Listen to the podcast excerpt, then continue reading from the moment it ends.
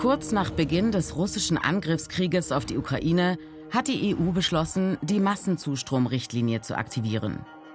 Das heißt, wer nach Kriegsbeginn am 24.02. aus der Ukraine geflüchtet ist, reist legal ein, bekommt schnelle, unbürokratische Hilfe und muss nicht das übliche, aufwendige Asylverfahren durchlaufen. Konkret sofortiger vorübergehender Schutz in der EU für ein bis drei Jahre, medizinische Versorgung, Unterkunft, Sozialleistungen, Zugang zum Arbeitsmarkt, Recht auf Bildung und Schulbesuch, Schutz für unbegleitete Kinder und Jugendliche. Für Jüdinnen und Juden, die zu Kriegsbeginn dauerhaft in der Ukraine gelebt haben, gilt außerdem eine Sonderregelung.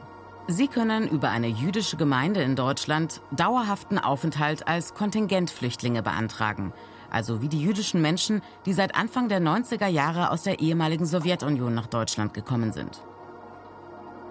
Viel schwieriger das klassische Asylverfahren. Wer es ins Land geschafft hat, muss immer die Einzelfallprüfung bestehen. Erster Schritt, die Registrierung als asylsuchende Person. Wer den Ankunftsnachweis in Händen hat, kann beim klassischen Asylverfahren frühestens drei Monate später eine Arbeit aufnehmen und braucht eine Genehmigung. Für ukrainische Geflüchtete ist eine Registrierung dagegen nicht verpflichtend. Aber der Ankunftsnachweis ist notwendig, um soziale Unterstützung zu bekommen oder auch sofort arbeiten zu können.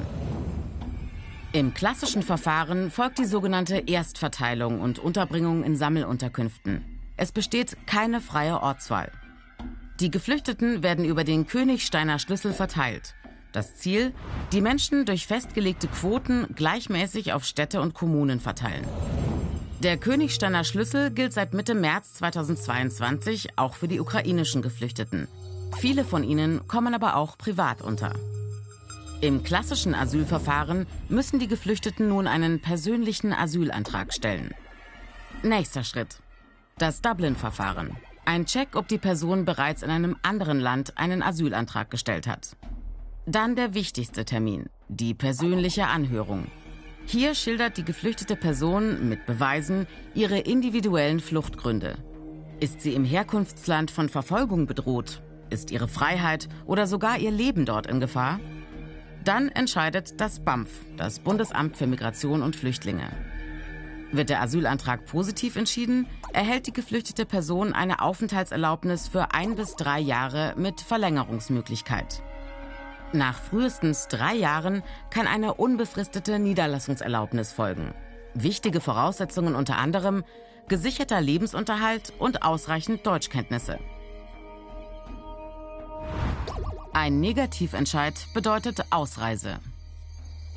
Man kann gegen die Entscheidung klagen. Erfolgt die Ausreise nicht freiwillig, kommt es zur Abschiebung.